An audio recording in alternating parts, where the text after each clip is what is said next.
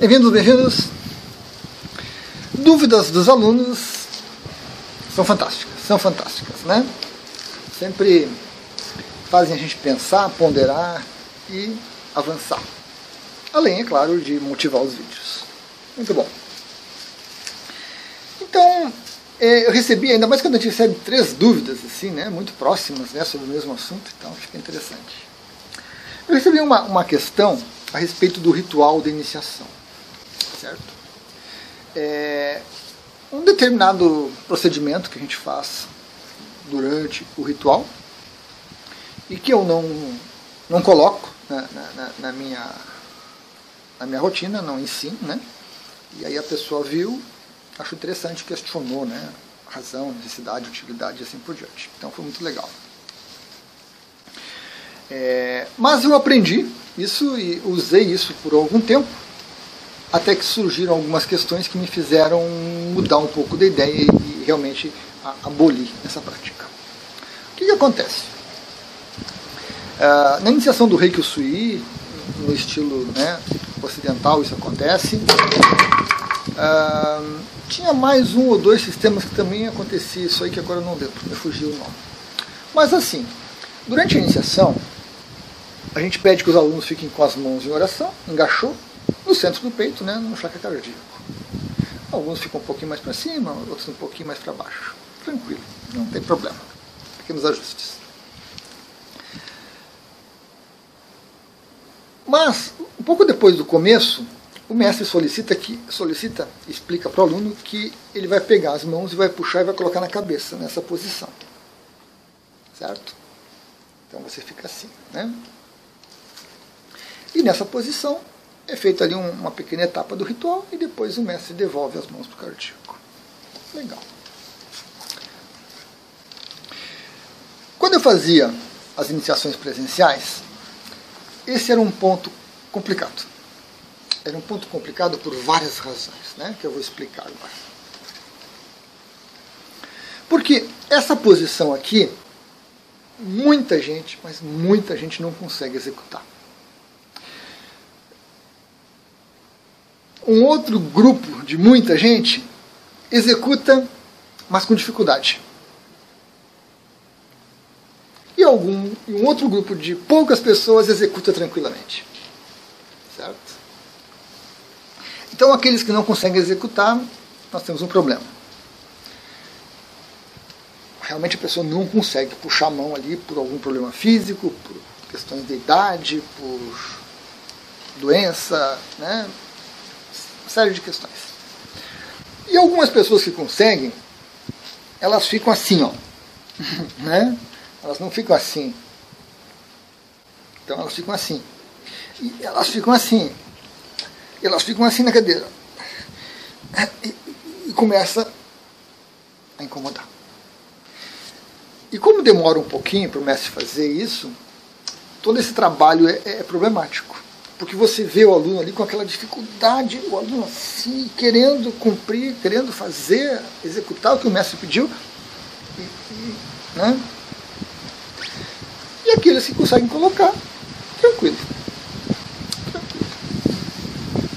Então, nas, lá no começo do meu trabalho com reiki, eu comecei a me deparar com essa questão. Eu comecei a me, me sentir incomodado com isso. Por quê? Quando você vai orientar as pessoas né, sobre como será a iniciação, eu normalmente comentava, ó oh, pessoal, num determinado momento eu vou puxar as mãos de vocês para cá, vou cumprir algumas etapas e depois eu devolvo. Legal. Explicava para todo mundo, né? E aí quando a gente fazia as iniciações, eu fazia individual, algumas eu não puxava, porque a pessoa dizia, ah, não posso, não consigo. E algumas que conseguiam e ficavam né, ruins, eu, eu, não, eu não conseguia me concentrar direito no que eu estava fazendo porque eu ficava preocupado com a pessoa. E quando a gente mencionava isso nas aulas, naquele momento, os que não conseguiam fazer, os que tinham dificuldade, porque as pessoas já iam treinando um pouquinho, ficavam chateados. Ficavam meio que se sentindo excluídos. Puxa, eu não, eu não consigo. Né? Puxa vida, Luiz, vai, funcionar a iniciação? Será? Porque eu não consigo, né? Eu tenho essa dificuldade. e elas já olhavam para os outros, né? Ah, ele consegue. E aqueles que conseguiam se sentiam muitas vezes, né? Não, não foram raras às vezes, se sentiam poderosos, né? Eu tenho uma boa agilidade, elasticidade, eu sou, né? A minha iniciação vai ser melhor que a tua. Então surgiam esses, esses burburinhos na turma, né? Era complicado. E quando eu tentei falar isso apenas no momento da iniciação, também era uma coisa ruim porque levava mais tempo, tinha que repetir a mesma coisa para todo mundo. E depois, ah, sempre tinha alguém que comentava, né? Sempre tinha alguém que comentava, ah, mas por que, que tu não puxou minhas mãos? Aí eu não consegui, e isso afetou. Ah, mas é comigo ele fez, e eu consegui, eu fiquei bem. Então gerava na turma assim um estressezinho, né, meio velado, assim, que não era legal. A gente tentava explicar, a gente comentava e tudo, a gente tinha o cuidado com aquele que não conseguia, às vezes tinha que ter um cuidado maior com aquele que conseguia, e não ficava legal. Não ficava legal. E, e era ruim para o mestre também, né, para mim no caso, além disso, porque quando o aluno estava assim, ou ele estava muito assim, ou ele começava a tremer, e ele não via, tu via que ele não ia conseguir segurar muito tempo e as mãos, né? Eu não conseguia me concentrar na, na minha etapa que eu tinha que cumprir ali atrás. Ficava muito preocupado com o aluno, então eu não, eu não conseguia, eu não sabia se eu, se eu segurava ele, se eu segurava as mãos, se ele caía da cadeira ou se eu executava a minha etapa. Legal. E analisando né, essa, essa utilidade das mãos aqui na cabeça, aí eu comecei a ponderar sobre isso, né? A validade. Aí analisando, o que, que acontece?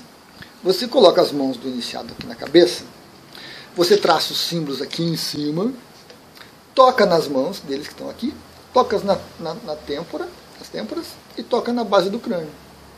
É uma, uma etapa que a gente executa da iniciação. E eu me perguntava, mas, mas por quê? Que utilidade tem as mãos estarem ali em cima? Porque além disso, mais adiante na, no ritual, você abre as mãos dos alunos e você coloca os símbolos nas mãos dos alunos. Né? Vem a energia dos símbolos nas mãos.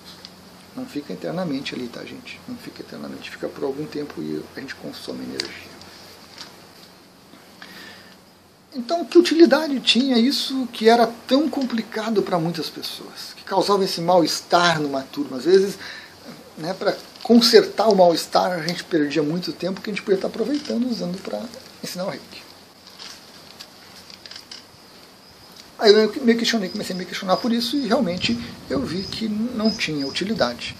Se eu traçar os símbolos acima do coronário, trocar coronário, tocar é, coronário porque ele não vai ter as mãos, né?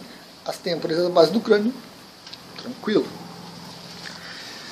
Mas ainda assim eu não estava me sentindo seguro para fazer essa alteração. Né? Puxa, eu recebi isso assim, faço, fiz isso por muito tempo, a minha cabeça. Então eu não me sentia seguro. Continuei ponderando.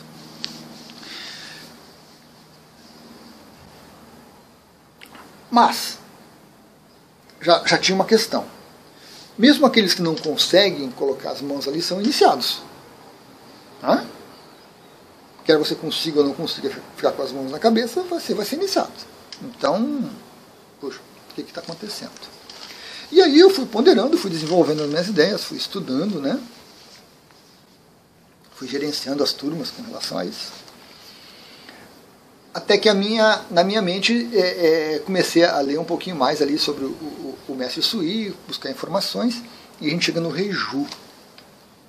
O Reiju é uma transferência de energia. E o mestre Sui fazia um, um, um ritual muito simples, que a gente sabe hoje, pelo relato de alguns alunos. Né? E aí você olha alguns rituais de iniciação que nós temos hoje, meu Deus, são 500 passos. Você faz tanta coisa, mas tanta coisa que a mente né, fica em dúvida. Então, sendo a iniciação uma transferência de energia, nós temos alguns aspectos interessantes. Tem vídeo sobre isso, tem vídeo sobre isso. O ritual que você executa, com tantas indas e vindas, giros horários e anti-horários, piruetas, malabarismos, símbolos e mais símbolos e não sei o que mais, ele tem uma função, duas funções importantes, na verdade. A primeira delas é dar tempo para que a energia seja transferida. E tem que ser um tempo adequado. Não pode ser um tempo muito longo, porque vai cansar o mestre, vai dispersar o mestre e vai começar a usar a sua própria energia, não é mais energia da iniciação. Não pode ser um tempo muito curto, porque você interrompe o processo no meio, atrapalha. E o ritual tem que ser uh, rico o suficiente, criativo o suficiente, para satisfazer a nossa mente. Né? Porque você vai fazer uma iniciação com o mestre, o mestre faz 500 coisas, vai, volta e fala e afirma e é forte, intenso. Meu Deus, esse mestre é bom, essa iniciação foi porreta, isso funcionou. Aí você pega um outro mestre, que tem um outro ritual, muito simples, muito básico, muito tranquilo, que faz uma coisa ou outra e pronto. O quê? Eu fui iniciado? Não, não, não, não. Esse mestre não serve, esse mestre não gosta, eu tenho que ser que nem aquele outro. Então, o ritual tem essa função muito importante que é satisfazer a nossa mente. Tanto a do iniciado quanto a do mestre. Quando o mestre pega um, um ritual cheio de coisa, cheio de pontos e mais coisas para fazer, né? Quando ele pega o muito simples, ah, só isso. Então a nossa mente precisa estar tranquila. E aí nós temos centenas de milhares de rituais. Né? Quando eu percebi isso, quando eu percebi que era uma transferência de energia, e que tanto faz os símbolos, tanto faz é, os movimentos, as afirmações, os pedidos, os... aí eu me tranquilizei. Aí eu realmente me tranquilizei. E o que, que eu fiz? Eu aboli essa famigerada mão na cabeça. Certo? Então eu não ensino mais e eu não faço mais isso. Não uso mais essa prática nas minhas iniciações. Nem nas iniciações à distância. Porque na iniciação à distância é tranquilo, né? Você visualiza o corpo da pessoa e você faz tranquilamente isso. Mas nem nas iniciações à distância eu faço. Então, foi de uma certa forma uma libertação para mim e para, para os iniciados que não tinham aquela, aquela pressão toda. Eu vou traçar os símbolos aqui em cima, vou puxá-los para o coronário, têmporas e base do crânio. Isso lá atrás, né? Isso lá atrás. E aí eu cumpro a etapa, transfiro energia e funciona tranquilamente. E principalmente, polpa, elimina uma fonte de problema muito grande. Na iniciação à distância não é tanto porque o aluno não vê o que está fazendo, o que o mestre está fazendo. Né? Então, tudo bem.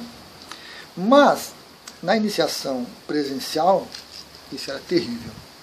Por experiência própria, por muitas e muitas turmas e alunos, isso era complicado. Isso era complicado. Então, foi uma prática que eu aboli, nem ensino mais. Porém, muitos mestres aprenderam assim e continuam ensinando assim. E continuam usando e continuam sofrendo, boa parte deles sofrendo com isso. Alguns não estão preocupados com o aluno, eles querem executar, fazer pronto. E ah, se o aluno não consegue, já ouvi histórias de que mestres, alguns mestres nem aceitam um aluno se o aluno não consegue fazer uma coisa ou outra dentro do ritual. São exigentes, são né, demais demais, exigência em excesso, né? Mas é uma opção do mestre, é uma escolha dele, muito justa, a gente respeita, né? E aí, se o aluno não consegue cumprir as exigências do mestre, ele não vai ser iniciado, ele procura outro mestre. Ou vai treinar, praticar, para conseguir atender aquilo que o mestre está tá pedindo que ele faça, e aí, entendeu? O mestre faz a iniciação. Então, nós temos essa variedade muito grande de, de de mestres com rituais e com passos com etapas diferentes. Não há problema algum nisso. Não há problema algum. Certo? Ritual é uma transferência de energia. Iniciação é uma transferência de energia. O ritual vai atender a mente, satisfazer a mente do mestre e do aluno, vai dar tempo para que o processo ocorra, então estou tranquilo. certo? Então essa, essa é uma etapa muito interessante, um, é um tema assim que é, exigiu bastante atenção minha, bastante estudo, bastante ponderação, né, para tomar essa atitude, para mudar essa, essa, essa, essa questão, essa etapa, mas que foi muito proveitosa, principalmente nas iniciações presenciais, é muito proveitoso isso. É, é um ponto assim que gerava desarmonia, que a gente consegue eliminar, né, e ensinar mais reiki, né, mais tempo para ensinar reiki, a turma mais coesa, a turma mais unida no propósito e as coisas funcionam melhor. Legal, pessoal? Então essa é a minha explicação, minha explanação sobre essa questão, né? Porque realmente você vai encontrar algum mestre que faz, outro que não faz, outro que diz que tem que ser, outro diz que tanto faz e assim por diante. Então a gente precisa entender isso realmente qual a razão, né? Por que, que existem tantos rituais diferentes, por que, que existem tantos passos diferentes e, e no final todos eles funcionam. Como assim? Realmente todos eles funcionam. Por quê? Porque basicamente a iniciação é uma transferência de energia. Gratidão.